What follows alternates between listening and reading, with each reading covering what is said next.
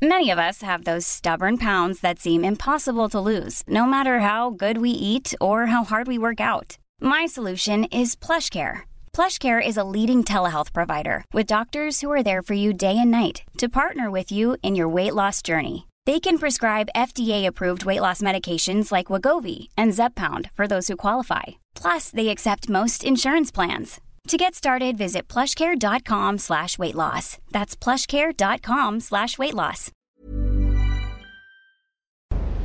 Porque el mundo actual no se entendería sin la economía y los negocios.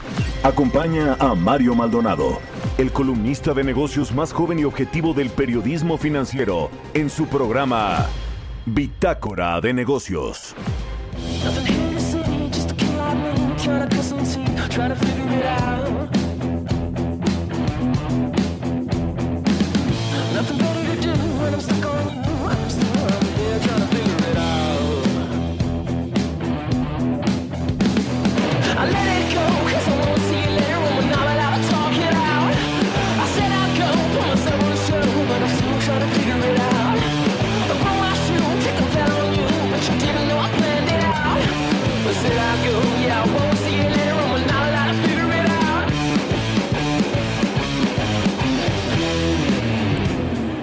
¿Qué tal? ¿Cómo están? Muy buenos días. Bienvenidos a Bitácora de Negocios. Yo soy Mario Maldonado. Me da mucho gusto saludarlos en este jueves 10 de junio del 2021.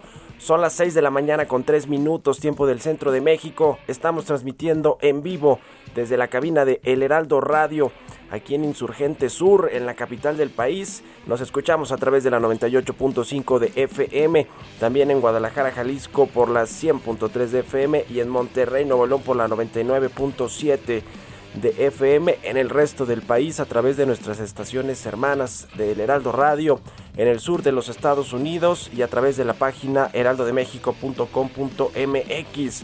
Arrancamos este jueves con un poco de música como todos los días. Esta semana estamos escuchando las mejores canciones para correr, ejercitarse o para la rutina diaria del gimnasio según la plataforma Spotify. Esta se llama eh, Figure It Out y es de Royal Blood. Así se llama esta banda de rock británico que eh, bueno pues eh, tiene una mezcla de garage rock y de blues rock. Se llama Royal Blood y la canción Figure It Out. Así que bueno, vamos a estar escuchando esta música, esta canción el jueves y le vamos a entrar ahora sí a la información. Hablaremos como con Roberto Aguilar, como todos los días, los temas financieros más relevantes. Y vaya que hay mucho de qué platicar con estos relevos que anunció ayer el presidente Andrés Manuel López Obrador en el gabinete económico, en la dependencia más importante, la Secretaría de Hacienda y Crédito Público a donde eh, pues mandó o va pues a proponer a Rogelio Ramírez de la O, su ex asesor económico, quien se encargará pues de estar al frente de la Secretaría de Hacienda. Se va a hacer ese enroque más o menos en un mes, eso dijo ayer Arturo Herrera, quien se va a la Junta de Gobierno del Banco de México como gobernador. Va a ser la propuesta de Andrés Manuel López Obrador al Senado para sustituir a Alejandro Díaz de León. Mucho que platicar al respecto de este tema. Le vamos a entrar. Platicaremos también con Roberto Aguilar sobre las bolsas y la inflación en Estados Unidos. También la decisión de política monetaria en Europa. Y Estados Unidos donará a países pobres 500 millones de vacunas. Sigue este asunto del COVID-19 y la donación de vacunas de los países desarrollados, sobre todo a los subdesarrollados. Platicaremos, eh, le decía, de este tema de Banco de México y la Secretaría de Hacienda con Alonso Cervera, economista en jefe para América Latina de Credit Suisse.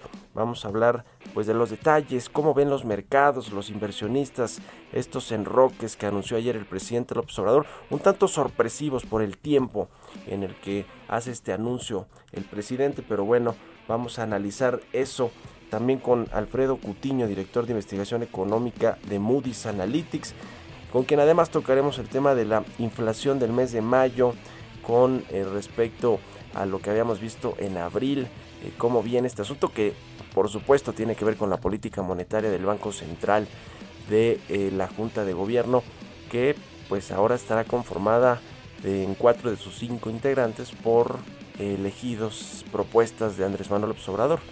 Eh, ya solo habrá una persona, una integrante de la Junta, Irene Espinosa, que pertenece a las otras generaciones pues de economistas que forman este, esta junta del Banco Central. En fin, vamos a hablar de, estos temas eh, aquí en Bitácora de Negocios, así que quédense con nosotros, se va a poner bueno, es jueves. Vámonos ahora con el resumen de las noticias más importantes para comenzar este día, lo tiene Jesús Espinosa.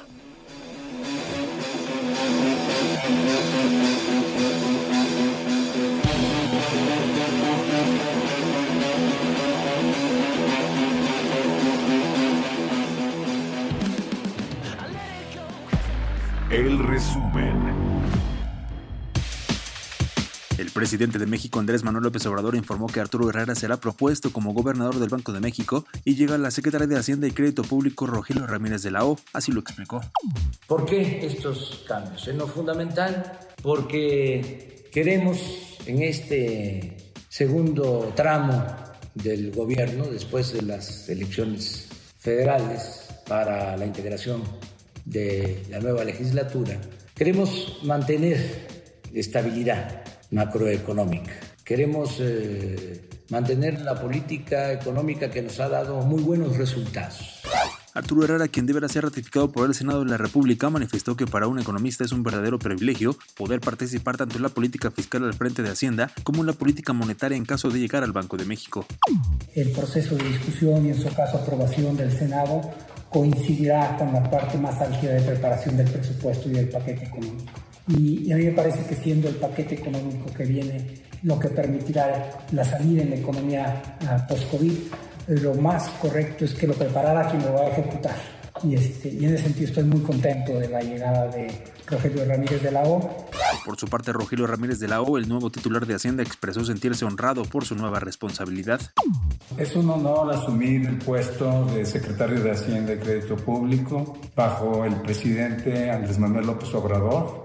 Eh, el momento actual es un momento clave para México porque estamos saliendo de una pandemia y una recesión global de gran alcance. Eh, debemos todos juntos trabajar para asegurar que las lecciones aprendidas durante esta pandemia sean utilizadas para construir una economía más fuerte que sirva a toda la población del país. Catherine Tai, representante comercial de Estados Unidos, y el secretario de Trabajo de los Estados Unidos informaron que su país solicitó formalmente a México que revise a fondo si se les han negado sus derechos de libre asociación y de negociación colectiva a los trabajadores de la planta de Tridonex, ubicada en Matamoros, Tamaulipas. La Organización para la Cooperación y Desarrollo Económicos señaló que la actividad económica registra una tendencia de firme crecimiento en la mayoría de las economías en desarrollo y desarrolladas, a pesar de que sigue la incertidumbre por los efectos de la pandemia. Bitácora de negocios en El Heraldo Radio. El editorial.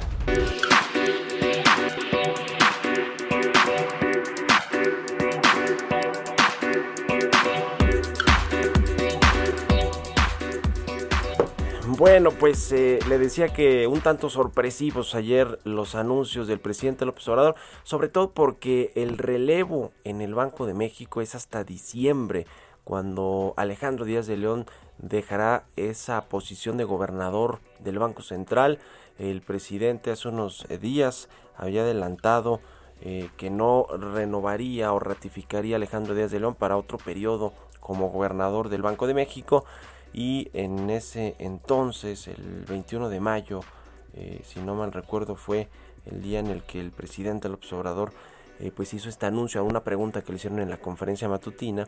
Y bueno pues ahí eh, comentó que el próximo eh, pues propuesta de gobernador de Banco de México sería un economista partidario de la economía moral. No hay una descripción clara o precisa de qué significa la economía moral de que pregona el presidente López Obrador, pero ciertamente tiene que ver con la base de la pirámide, con eh, una política económica enfocada a los que menos tienen, a los más pobres, que pues es en buena medida la base electoral del presidente López Obrador, y la otra eh, pues eh, que digamos el otro gran tema que apunta a esta economía moral pues es una redistribución de la riqueza en el país esto se puede hacer o intentar hacer a través del presupuesto con pues más recursos a los programas sociales y también a través de la política fiscal, como ya lo hemos visto con las empresas, los grandes contribuyentes, los empresarios más ricos del país. Es decir, esta eh, política económica que tiene que ver con la política monetaria que pues lleva el Banco de México, pero también la política fiscal, la política financiera, eh, la cual le toca a la Secretaría de Hacienda, pues sí pueden apuntar a esta pues economía eh, social, moral que dice el presidente López Obrador va a pues seguir funcionando en lo que resta de su sexenio no deja de llamar pues la atención, creo yo. Eh, la de Arturo Herrera creo que estaba cantada, sí era una posibilidad muy grande eh, de que se fuera a la Secretaría de Hacienda, al Banco de México, perdón, de la Secretaría de Hacienda que saltara como lo hicieron en su momento el eh, propio Agustín Carstens y, y, también pues este el, eh, Martínez, que ahora se me está, aquí ya que llegó Robert, ¿cómo se llama el, otro? Guillermo Ortiz. Guillermo Ortiz Martínez, justamente. Guillermo Ortiz Martínez, que igual fue secretario de Hacienda con Ernesto Cedillo y después se fue al Banco de México mucho tiempo. En fin, eh, ese era un natural relevo. A mí quien me llama la atención y ahorita vamos a entrar al tema con Alonso Cervera y le voy a preguntar aquí a Roberto Aguilar, pues es Rogelio Ramírez de la que creo que tiene muchas tablas, buena experiencia internacional, está reconocido en los círculos internacionales, vivió tiempo en Estados Unidos asesorando empresas eh, eh, y al propio, al propio presidente López Obrador como presidente y como expresidente eh, intentó ser dos veces secretario de Hacienda en el 2006 y en el 2012 el problema es que Andrés Manuel López Obrador pues no ganó la presidencia entonces no fue secretario de Hacienda pero no tiene mucha experiencia en el sector público no tiene experiencia en el sector público y creo que ese es un tema que si bien Rogelio Ramírez de la O está pues probado que que tiene las cartas credenciales para ser secretario de Hacienda, pues quizá veamos a otro secretario muy, muy plegado a lo que dice el presidente López Obrador, con esta falta de, eh, pues de carácter para decidir la política económica del país. Ya lo estaremos viendo y lo vamos a seguir platicando. ¿Ustedes qué opinan? Escríbanme en Twitter, arroba Mario Mal y a la cuenta arroba Heraldo de México. Economía y mercados. Roberto Aguilar ya llegó aquí a la cabina del Heraldo Radio. ¿Cómo está Robert? Buenos días. ¿Qué tal Mario? Me da mucho gusto saludarte a ti y a todos nuestros amigos. Pues fíjate que las bolsas se están eh, pues subiendo un poco, pero la verdad es que están más bien cautelosas, esperando los datos de la inflación de Estados Unidos correspondientes al mes de mayo y también eh, lo que podría eh, la decisión del Banco de México, la decisión del Banco Central Europeo, perdóname, en términos de la política monetaria.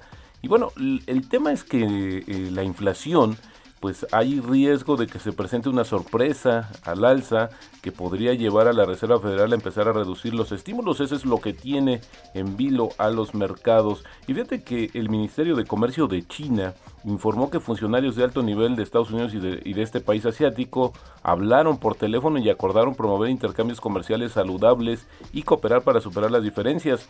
Bueno, las dos mayores economías del mundo están enfrentadas en varios frentes y el Senado estadounidense aprobó justo hace eh, esta semana un paquete de leyes destinadas a impulsar la capacidad del país para competir con la tecnología china. Sin embargo, ayer el presidente Biden retiró una serie de órdenes ejecutivas en la era de Donald Trump, antecesor, que pretendían prohibir nuevas descargas de WeChat y TikTok. Te acordarás de ese escándalo, empresas de propiedad china y ordenó, y eso sí, ordenó una revisión por parte del Departamento de Comercio de los problemas de seguridad que plantean estas aplicaciones y otras que están disponibles en Estados Unidos. Y bueno, Pfizer acordó suministrar al gobierno de Estados Unidos 500 millones de dosis de su vacuna para donar a los países más pobres en los próximos dos años. La farmacéutica va a proporcionar primero 200 millones de dosis en 2021 y 300 millones de dosis en la primera mitad del próximo año. Estados Unidos va a distribuir después a 92 países de bajos ingresos y también a la Unión Africana. Las vacunas se van a producir en laboratorios de Pfizer en Estados Unidos y se van a vender, a suministrar a un precio no lucrativo. 500 millones de dosis va a donar Estados Unidos. Y justamente ayer eh, Estados Unidos pidió a México que revise si a los trabajadores de una fábrica de autopartes se les negaron derechos laborales en la segunda queja en menos de un mes sobre condiciones de trabajo presentada por el gobierno de Joe Biden bajo el nuevo acuerdo comercial de América del Norte. La oficina del representante comercial de Estados Unidos dijo que hizo la solicitud que involucra a la fábrica de autopartes Tridonex que se localiza en Matamoros, después de que la Federación Sindical solicitó a la agencia que revisara el caso por las acusaciones de que la fábrica negó a los trabajadores los derechos de negociación colectiva y de libre asociación. Y bueno, fíjate lo que está haciendo también mucho ruido, Mario, y yo creo que le va a meter también presión a México de alguna manera, es que El Salvador, como comentamos rápidamente, se convirtió ya en el primer país del mundo en adoptar el Bitcoin como moneda de curso legal, luego de que el Congreso aprobara una propuesta que hizo el presidente Bukele, que por cierto lo prometió desde su campaña, quien además planea realizar la minería de datos que requiere la criptomoneda con energía que proviene, que proviene de los volcanes de la nación centroamericana. Bukele ha promocionado el uso de la criptomoneda por su potencial para apoyar a los salvadoreños que viven en el extranjero a enviar remesas, al tiempo que asegura que el dólar estadounidense también continuará como moneda de curso legal. Sin embargo, que algunos críticos comentan que esta situación del Salvador, esta, esta ley que ya se promovió, pues podría tener alguna implicación justamente con el Fondo Monetario Internacional que está discutiendo un plan de ayuda justamente para esta nación centroamericana. Y bueno, pues el presidente dijo que ya habló con ellos y que va a darle los detalles y que aseguró que esta adopción de la criptomoneda no cambiará el entorno macroeconómico. En 90 días ya moneda legal, de curso legal, el Bitcoin en El Salvador.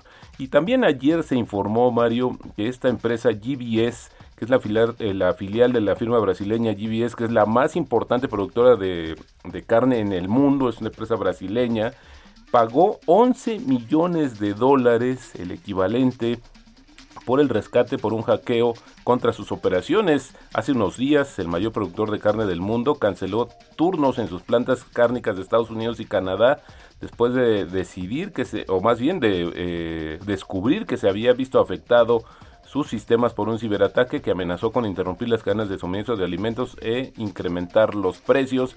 Y bueno, pues este es el segundo rescate que se paga, Mario.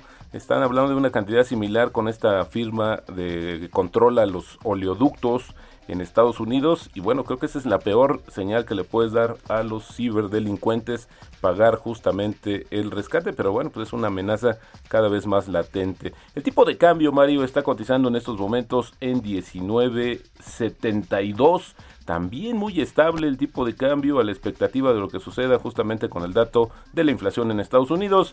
Y la frase del día de hoy, si me lo permites, Mario, nuestro plazo favorito de inversión es para siempre. Esto lo dijo Warren Buffett, refiriéndose básicamente a que el largo plazo siempre paga y paga mejor. En 40 segunditos, Robert, ¿qué opinas de los enroques que anunció ayer el presidente López Obrador en el Gabinete Económico, en Hacienda y la propuesta de Herrera Banco de México? Pues fíjate que yo creo que eh, uno, Herrera pues no iba a ser secretario, le llegó el puesto de rebote porque Ursúa lo dejó, pero yo lo que más bien veo que hoy se están alineando más a los intereses, como comentabas en tu editorial, justamente a los objetivos de esta economía social del presidente, pues con dos personajes clave en, en, temas eh, económicos. El primero, pues tiene que ver con la Secretaría de Hacienda. Yo esperaría más austeridad desde ese punto de vista, justamente por, el, por la manera de ser y comportarse de Rogelio Ramírez de la O. Y por el otro lado, pues también ya la mayoría de la Junta de Gobierno del Banco Central, pues alineada, por así decirlo, también con el pensamiento económico del presidente Andrés Manuel López Obrador. Espero que la autonomía y por ahí este, algunos este, subgobernadores han dado muestra de ella, pues que pudiera mantenerse por el bien de la estabilidad macroeconómica. Por el bien de México. Gracias, Robert. Muy buenos días. Roberto Aguilar, síganlo en Twitter. Roberto AH son las 6 con 20 minutos.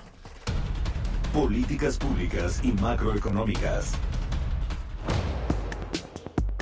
Y como todos los jueves, ya está aquí en el Heraldo Radio, en Bitácora de Negocios, Gerardo Flores, economista especializado en el análisis de políticas públicas. Mi querido Gerardo, buenos días, ¿cómo estás? Muy bien, Mario, muchas gracias. Un saludo para todos. Oye, a ver, ¿cómo ves tú este asunto también del Banco de México y Hacienda? A ver, danos un comentario. Vamos a hablar del tema comercial México-Estados Unidos, que ya México es el principal socio de, de nuestro vecino del norte, pero el, el asunto del enroque en Banco de México y Hacienda, ¿cómo los ves?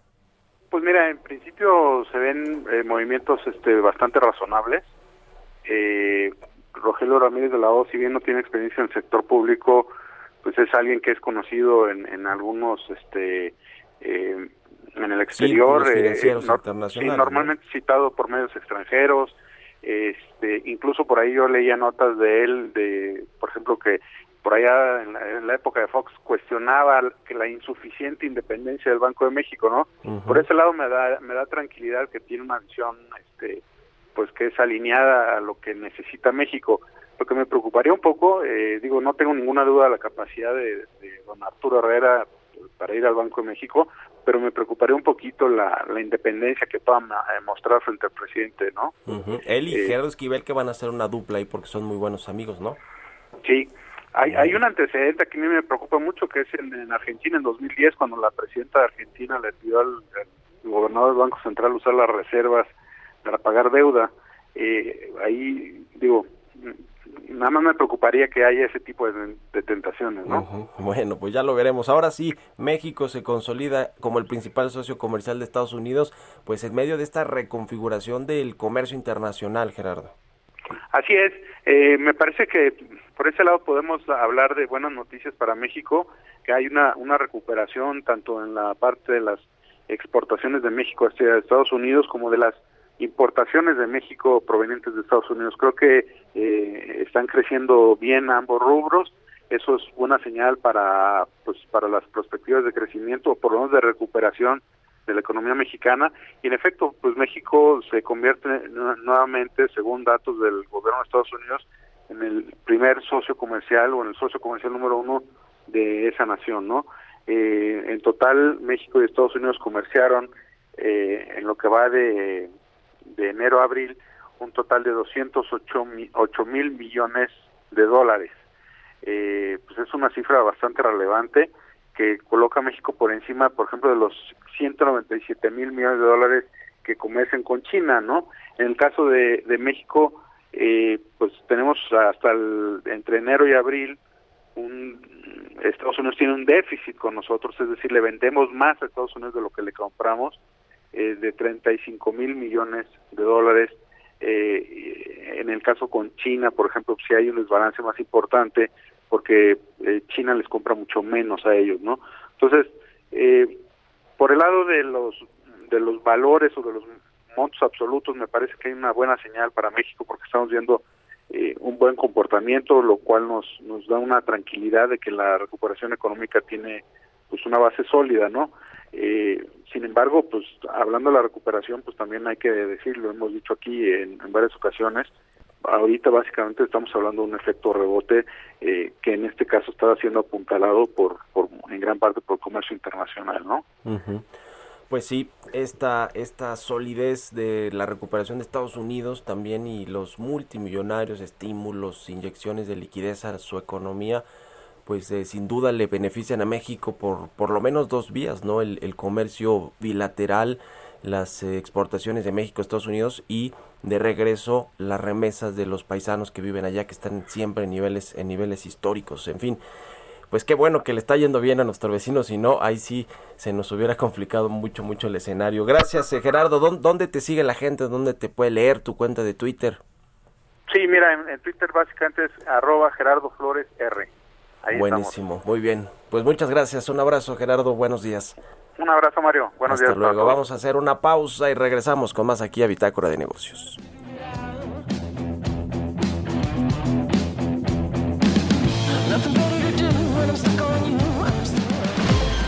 Continuamos en un momento con la información más relevante del mundo financiero en Bitácora de Negocios con Mario Maldonado. Regresamos. Estamos de vuelta en Bitácora de Negocios con Mario Maldonado. Entrevista.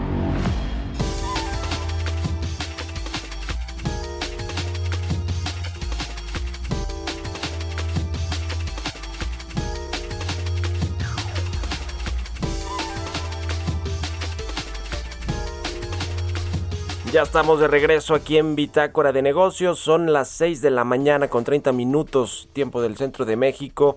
Vamos a platicar con Alonso Cervera, él es economista en jefe para América Latina de Credit Suisse, a quien me da mucho gusto saludar en la línea telefónica. Alonso, ¿cómo estás? Muy buenos días. Buenos días, Mario, gusto saludarte. Oye, pues eh, queremos platicar contigo sobre este anuncio que se hizo ayer por parte del presidente Andrés Manuel López Obrador, en el que pues se va a proponer a Arturo Herrera para ser el nuevo gobernador del Banco de México, se lo tiene que proponer al Senado, eh, prácticamente es un hecho que lo van a, pasar, lo van a aprobar, y también a los diputados les va a proponer a Rogelio eh, Ramírez de la O para la Secretaría de Hacienda, el lugar que va a dejar Arturo Herrera. ¿Cómo ves de bote pronto estos dos anuncios? Bueno, yo creo que el primer anuncio, el de Arturo Herrera, ya se esperaba. Arturo Herrera se veía como el favorito para ocupar el espacio que iba a dejar Alejandro de León. Y en el caso de la Secretaría de Hacienda, pues a Rogelio Ramírez de la O siempre se había mencionado como un posible eh, titular de esa cartera, de esta secretaría. Entonces no sorprende eh, el perfil de cada uno de ellos. Sí sorprende el tiempo, el por qué el presidente hace este anuncio en junio cuando el periodo del titular del Banco de México termina hasta finales de este año. Entonces esa es la, principal fuente de sorpresa. Sí, sí, totalmente. Cometió una indiscreción, creo yo, y lo escribí ayer en el Universal sobre pues esta eh, eh, adelantar con seis meses de, anticipación el decir que no va a ratificar a Alejandro Díaz de León, lo cual pues comenzó a generar pues cierta incertidumbre, digo yo, a veces hasta ruido sobre quién va a ser el nuevo gobernador y también si Arturo Herrera se va o se iba a ir a Banco de México, pues quién iba a sustituirlo en la Secretaría de Hacienda. En fin, el presidente pues ayer tuvo que salir a, tratar de bajarle este esta incertidumbre sobre sobre estos dos cargos muy muy relevantes que pues controlan la política económica en el país. Eh, pues, y hacer estos anuncios. Coincido contigo, hay una, eh, digamos, se, se, adelantó demasiado el presidente, pero no le quedó otra más que salir a hacer ya los anuncios. Me llamó la atención ayer en una entrevista Arturo Herrera, dijo que probablemente los cambios serían más o menos en un mes. A ver, Alejandro Díaz de León se va hasta diciembre, ¿no? Pero en la Secretaría de Hacienda me quedó un poco de duda cómo que en un mes se va a ir Arturo Herrera y va a llegar Rogelio Ramírez de la O, así, así lo ve. ¿Se, ¿Se, va a dar unos meses de descanso o qué sucederá, Alonso? Quiero pensar que Arturo Herrera quedará en, en Hacienda en una capacidad de asesor eh, hasta que asuma sus funciones en Banco de México. Yo creo que es relevante que Arturo se quede ahí asesorando a Rogelio Ramírez de la O en lo que puedan presentar como una reforma fiscal en septiembre. Yo no creo que Arturo Herrera diga me voy a tomar unas vacaciones de seis meses y nos vemos en enero.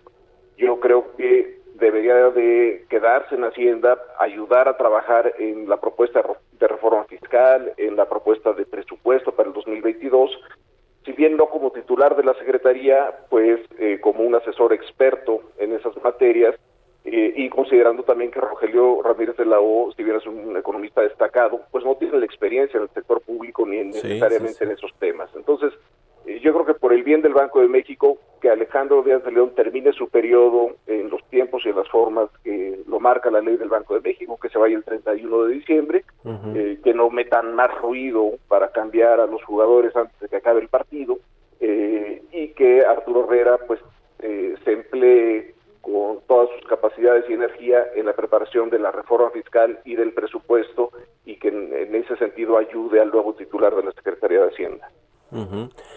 Sí, totalmente. ¿Ves eh, la misma independencia y autonomía del Banco Central con la llegada de Arturo Herrera como gobernador y sobre todo pues con la, eh, digamos, va a tener cuatro de cinco integrantes de la Junta de Gobierno ya, el Banco Central, elegidos, propuestos por el actual presidente. Eh, ¿ves, ¿Ves la misma independencia, autonomía? ¿Y cuáles son los cambios en todo caso que ves en el manejo de la política monetaria, Alonso? Creo que Arturo Herrera va a tener eh, línea más directa con el presidente de la que tenía Alejandro de León. Eh, Alejandro se hizo en Banco de México, llegó ahí en la administración anterior, era bastante independiente, era un buen portero de esa institución, no dejaba que le metieran muchos goles. Eh, Arturo Herrera pues viene del gabinete del presidente, entonces tendrá línea más directa eh, se conocerán los teléfonos, eh, escuchará yo creo que con más atención al presidente de lo que hacía Alejandro Díaz de León, eh, pero espero que esto no, no resulte en, una pérdida importante de la independencia de la autonomía del Banco de México. Lo que también veo es que los cinco integrantes de la Junta de Gobierno del banco no tenían experiencia previa en el Banco Central, en el Banco de México. Ninguno se hizo o ninguna se hizo en el Banco de México. Son cinco miembros de la Junta están adquiriendo experiencia del Banco Central en sus funciones como subgobernadores o como gobernadores. Eh, y esto es algo nuevo en nuestro país. Históricamente, eh, los integrantes de la Junta de Gobierno se habían hecho en el Banco de México, inclusive Alejandro que entró en 91, pero podemos pensar en Manuel Ramos Francia, José Fidagui, eh, Javier Guzmán, eh, prácticamente todos venían de adentro. Entonces sí es algo un poco inusual que tengas cinco integrantes de la Junta de Gobierno sin experiencia previa en Banca Central. No les quito sus credenciales, sus méritos como economistas, todos son muy sólidos, pero también en estos tiempos inusuales que estamos viviendo, pues también algo más de experiencia eh, interna en Banco de México sería deseable. ¿Cómo va a cambiar la política monetaria? Porque yo creo que el, el, enfoque que tiene tanto Gerardo Esquivel como Arturo Herrera, que creo que además son buenos amigos, pues es más, eh, eh, por un lado social, yo, yo escribí ahí justamente de este asunto de la economía moral que tanto pregona el presidente del observador, pero hablando de la política monetaria, pues más partidarios de eh, las bajas, las tasas de interés bajas, ¿no? Que, que, ayuden a estimular la economía. ¿Ves, ves digamos, un, un sesgo mucho más... claro en esta en esta política monetaria acomodaticia y en el Banco Central, Alonso, con, con la llegada de Herrera? Sin duda, tanto Gerardo Esquivel como Arturo Herrera han sido partidarios de tener tasas más bajas eh, para tratar de estimular a la economía, de apoyar a la economía.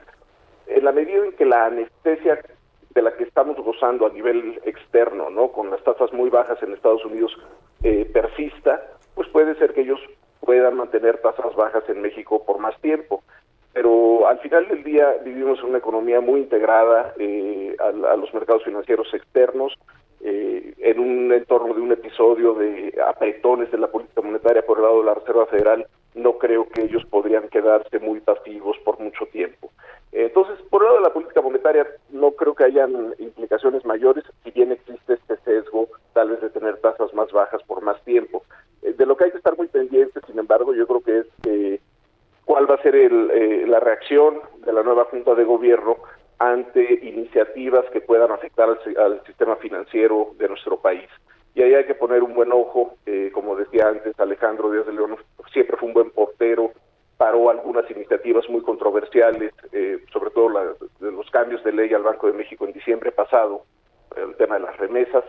Hay que ver si eh, tenemos ese mismo nivel de defensa ante iniciativas legislativas que puedan ser contraproducentes esperemos que en Banco de México sigamos teniendo una buena defensa por ahí.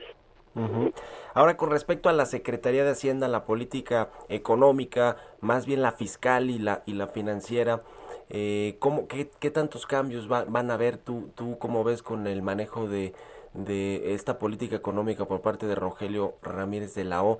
Eh, y también, pues, ¿cuánto margen de maniobra tiene? ¿no? Y un periódico, el Reforma, decía que pues llegas sin prácticamente ningún guardadito, sin ahorros, ¿no? Sin estos fondos de, estabilización de ingresos presupuestarios y demás. Eh, ¿cómo, ¿Cómo ves que, va a cambiar la política económica con Rogelio Ramírez de la O? Yo no creo que cambie mucho. Eh, Rogelio Ramírez de la O conoce muy bien al presidente desde hace muchos años. Rogelio hubiera sido el secretario de Hacienda en 2006, en caso de que el presidente López Obrador hubiera ganado las elecciones en ese año, que no las ganó. Eh, entonces se conocen mucho, y yo creo que Rogelio ya lleva viendo los toros desde la barrera dos años y medio, ya sabe cómo piensa el presidente, ya sabe lo que ha hecho. No creo que Rogelio venga a cambiar eh, las formas de hacer las cosas en Hacienda. Eh, yo creo que se va a acomodar a lo que el presidente eh, siga dándole preferencia, implementará las acciones que el presidente le pida. Entonces yo no veo un, golpe de timón, un cambio importante en el rumbo de la política macro del país tampoco veo una reforma fiscal especialmente agresiva eh, que, Rogelio pueda llegar a, presentar o a, implementar. Entonces veo bastante continuidad y como tú bien apuntas, pues sí, el guardadito ya se lo han quemado y yo creo que al final del día, si no hay eh, la voluntad de hacer una reforma fiscal fuerte, pues a lo que nos vamos a acostumbrar en el país es a vivir con lo que tenemos y tal vez eso puede resultar en un estándar de vida eh, más deteriorado si no están los recursos para el gasto como estaban en el pasado. Pues sí, ahí está el tema. Oye, Rogelio eh, Ramírez de la O, Alonso, tú que también estás ahí en los círculos financieros internacionales, sí, sí es eh, muy conocido, bien visto, lo, lo ubican eh, bien, porque él fue pues mucho tiempo asesor, se dedicó más bien a la práctica privada y en despachos y empresas privadas para asesorar justamente a empresas y, y, pues me imagino que algunos gobiernos, esa fue asesor del presidente López Obrador mucho tiempo, sí es muy conocido en estos círculos financieros internacionales conocen. Eh, Rogelio ha dado sus vueltas a, Nueva York, a Londres, te repito, desde el 2005 por lo menos, cuando estaba en campaña, en la campaña del 2006. Entonces, y, a través de su práctica privada, pues entiendo que tiene eh, relación con muchos de estos inversionistas que están activos en México. Entonces no es un nombre desconocido para muchos en el medio financiero, eh, tal vez ha estado fuera del escenario un buen rato, pero el nombre lo recuerda la gente, cuando lo vean lo van a recordar. Creo que tiene buena reputación, tiene buen nombre. Eh, la pregunta es eh, con qué experiencia, más bien no llega con experiencia previa en, el sector público. Y bueno, hablaba yo de la experiencia en el Banco Central, pues también requerimos experiencia en, la Secretaría de Hacienda y yo tanto a Arturo como a Rogelio les deseo el mayor de los éxitos este, por el bien del país, por el bien de ellos y, y esperemos que esto lleve buen rumbo. Pues muy bien, ya veremos qué sucede con, con estos cambios, que bueno, seguramente se van a aprobar allí en el Congreso Federal, no tendrán problema para, para aprobarse, pero lo que pues más nos importa es, es ver cómo, cómo cambian las cosas con la política económica en México. Gracias, Alonso Cervera, economista en jefe para América Latina de Credit Suisse, por haber tomado la entrevista y muy buenos días. Gracias a ti, Mario. Saludos. Un abrazo, que estés muy bien. Son las 6 con 42 minutos. Vamos a otra cosa. Historias empresariales.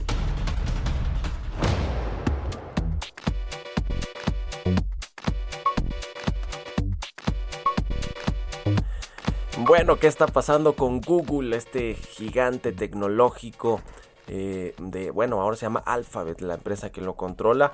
Pues un cable submarino, el más grande del mundo, será construido por esta empresa, por Google, y unirá a los Estados Unidos con el cono sur del continente americano. Nos cuenta de todo esto Giovanna Torres. Google busca mejorar el acceso de sus servicios para los usuarios de América del Sur, desarrollando el cable submarino más largo del mundo. Dicho cable comenzará en Estados Unidos y llegará hasta Uruguay pasando por Argentina y Brasil. El cable será nombrado Firmina y el anuncio de esta creación se suma a la decisión que tomó Google hace menos de un mes cuando confirmó la compra de un predio de 30 hectáreas en el Parque de las Ciencias. En un comunicado, el buscador más consultado del mundo aseguró que Firmina será el cable más largo del mundo capaz de funcionar con una sola fuente de energía en un extremo del cable en caso de que sus otras fuentes de energía no estén disponibles temporalmente un impulso de resiliencia en un momento en que la fiabilidad de la conectividad es más importante que nunca. Otra de las características y objetivos del cable será mejorar el acceso a los servicios de Google para los usuarios de la zona sur del continente americano. En el mismo comunicado, el gigante de la tecnología detalló que la empresa Firmina transportará el tráfico de forma rápida y segura entre América del Norte y América del Sur brindando a los usuarios un acceso rápido y de baja latencia a los productos de Google como la búsqueda, Gmail, YouTube y servicios de Google Cloud. Para Bitácora de Negocios, Giovanna Torres. Entrevista.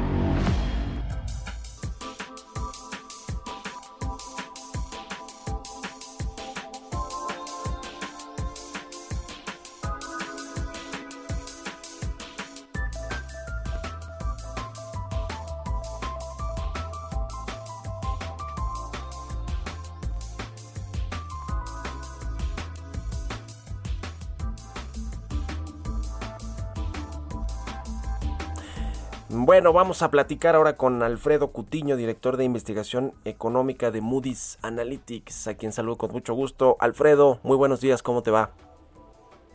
Bien, muy buenos días a Mario, es un placer estar contigo nuevamente. Gracias Alfredo por, por tomar la llamada. Pues muchas cosas que platicar. Vamos a entrar al tema de la inflación que creo que tiene pues eh, mucha ah, mucho análisis para ver cómo viene la inflación pues en los próximos meses, quincenas. Pero primero quiero preguntarte por la nota del momento que tiene que ver con estos cambios que anunció ayer el presidente en el Banco de México y en la Secretaría de Hacienda. Eh, ¿Qué opinas? ¿Cuál es tu balance? ¿Cómo percibes que va a cambiar la política económica con estos dos movimientos? Bueno, yo creo que la llegada de Rogelio Ramírez de la O a la Secretaría de Hacienda es una, es una señal positiva. Eh, como sabemos, Rogelio es un economista bastante sólido, bastante responsable, muy profesional, de un reconocido eh, eh, un reconocimiento tanto en los mercados nacionales como internacionales y con una trayectoria profesional eh, de muchos años. En ese sentido, da tranquilidad a los mercados y de hecho así se tomó el día de ayer la noticia. Eh, yo creo que ahí viene una continuación eh, de la política de disciplina fiscal en el país. Creo que ahí no va a haber cambio de rumbo. Eh, aunque yo diría que el, elemento adicional sería eh, una, una trayectoria eh, más profesional del quehacer eh, fiscal y yo diría también con una seriedad eh, mucho mejor con respecto a decisiones que pudieran desviar las cuentas fiscales de la línea de equilibrio. En ese sentido yo creo que los mercados están tranquilos en el otro cambio, la llegada del eh, secretario de Hacienda al Banco de México, yo creo que ya se, se veía venir por los, los eh, discursos que había hecho el, el presidente. Yo creo que era un cambio eh, en la línea que ya se anticipaba desde hace ya algunos días. Ahora, ahí el asunto importante es que a Arturo Herrera se le había visto como una persona que realmente ejecutaba las decisiones del Ejecutivo en materia de política fiscal y eso ha traído un poco de nerviosismo a los mercados. Eh, yo creo que el punto importante aquí es que Herrera pueda tener la habilidad de desligarse de esa imagen y yo diría de ese estigma cuando llegue al Banco de México si es que es ratificado, de tal manera que pueda reforzar y convencer a los mercados de que llega como un profesional, como un banquero profesional, a ejercer una función monetaria eh, muy independiente y por supuesto con uh, muchas bases y mucho conocimiento sobre lo que es el quehacer monetario, no solamente en el país, sino a nivel internacional y por supuesto también conocer el funcionamiento de los mercados financieros. Yo creo que ahí está la clave del éxito en el manejo de la política monetaria de Arturo Herrera en el Banco de México.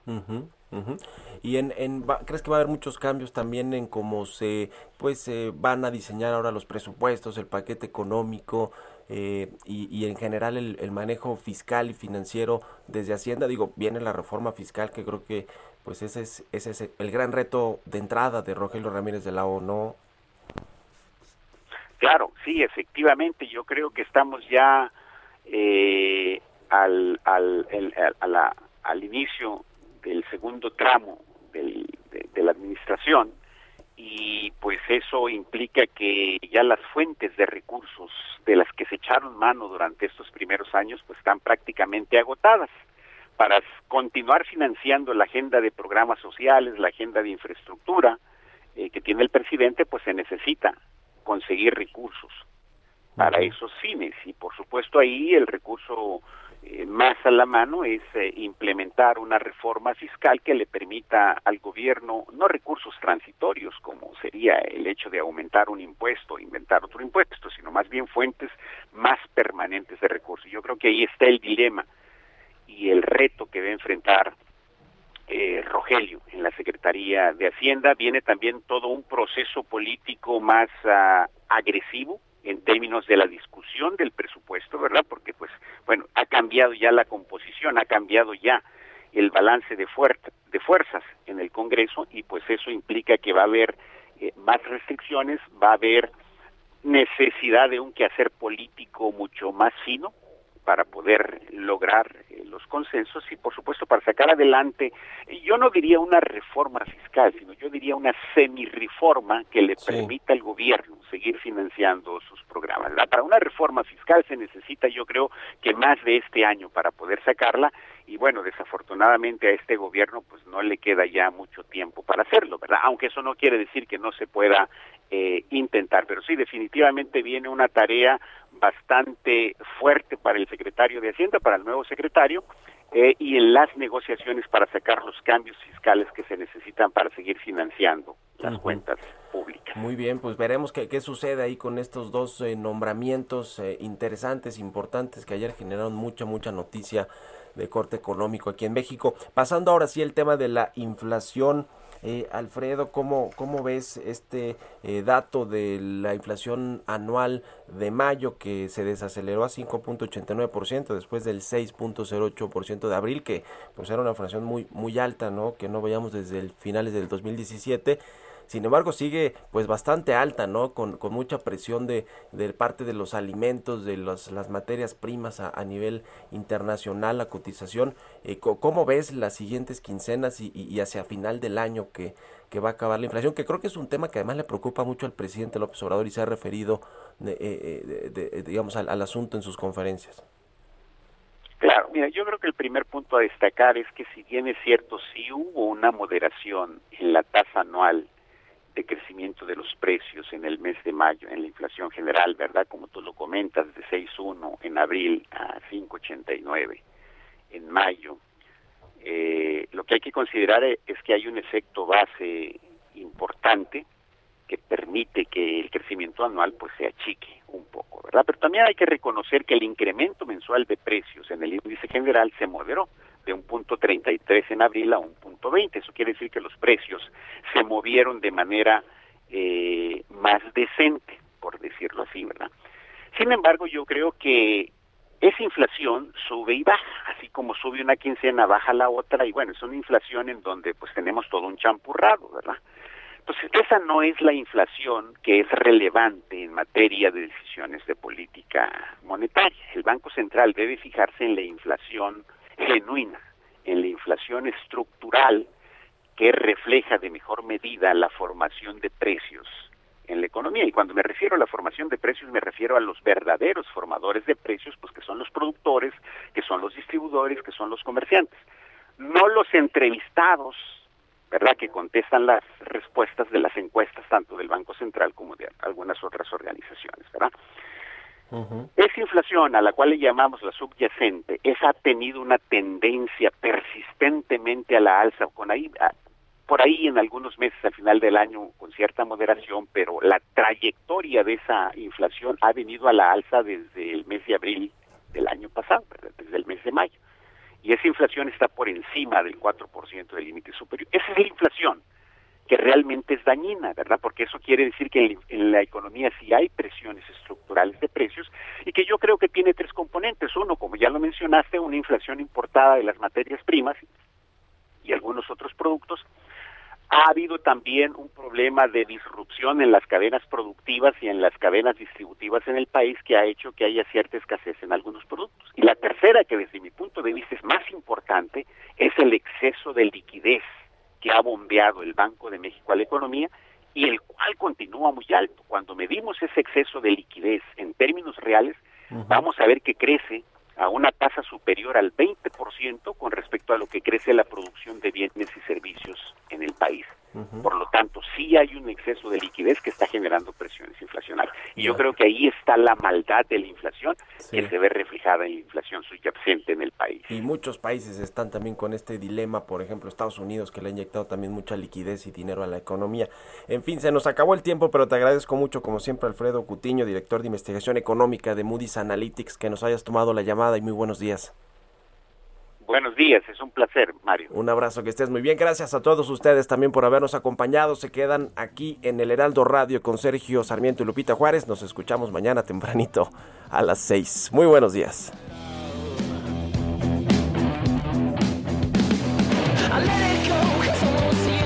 Esto fue Bitácora de Negocios con Mario Maldonado, donde la H suena y ahora también se escucha. Una estación de Heraldo Media Group. Hey, it's Paige DeSorbo from Giggly Squad. High quality fashion without the price tag. Say hello to Quince.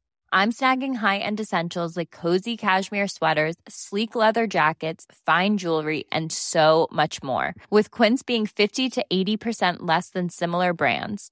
And they partner with factories that prioritize safe, ethical, and responsible manufacturing. I love that. Luxury quality within reach. Go to quince.com slash style to get free shipping and 365 day returns on your next order. Quince.com slash style.